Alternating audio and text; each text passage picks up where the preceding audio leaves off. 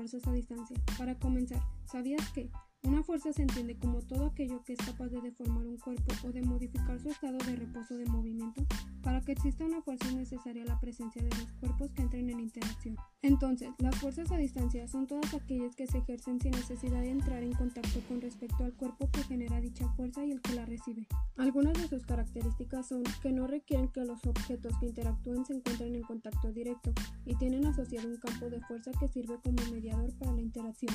Isaac Newton no tuvo problema en establecer la acción a distancia como la forma en que la gravedad actúa sobre la manzana que cae.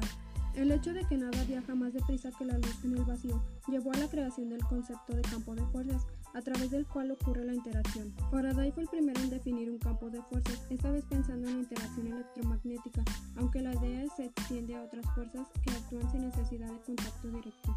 El campo gravitatorio terrestre es el que actúa como mediador entre la Tierra y la manzana, y es a través del campo que esta última percibe la masa de la Tierra y es atraída hacia ella.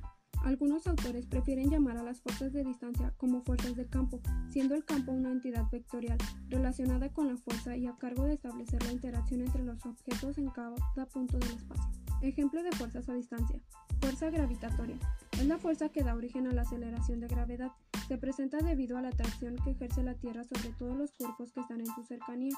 La explicación de su origen radica en la ley de la gravitación universal de Isaac Newton, que establece que siempre que existan dos cuerpos con cierta masa separadas por cierta distancia, estos se atraerán con una fuerza proporcional a la cantidad de masa que posee cada uno, e inversamente proporcional a la distancia al cuadrado entre los dos cuerpos.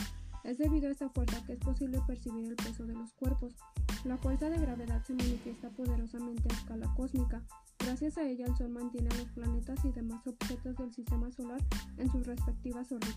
Fuerza eléctrica. Siempre que se tenga dos o más cargas eléctricas, aparecerá entre ellas una fuerza eléctrica. Según la ley de Coulomb, el módulo será directamente proporcional al valor de las cargas e inversamente proporcional a la distancia al cuadrado que las separa. El sentido de la fuerza va a depender de si son cargas positivas, negativas o neutras. Lo observamos en la atracción del cabello a un globo, luego de ser frotado con la ropa. Fuerza magnética. Corresponden a fuerzas producidas por cargas en movimiento como corrientes eléctricas. Son características de los imanes.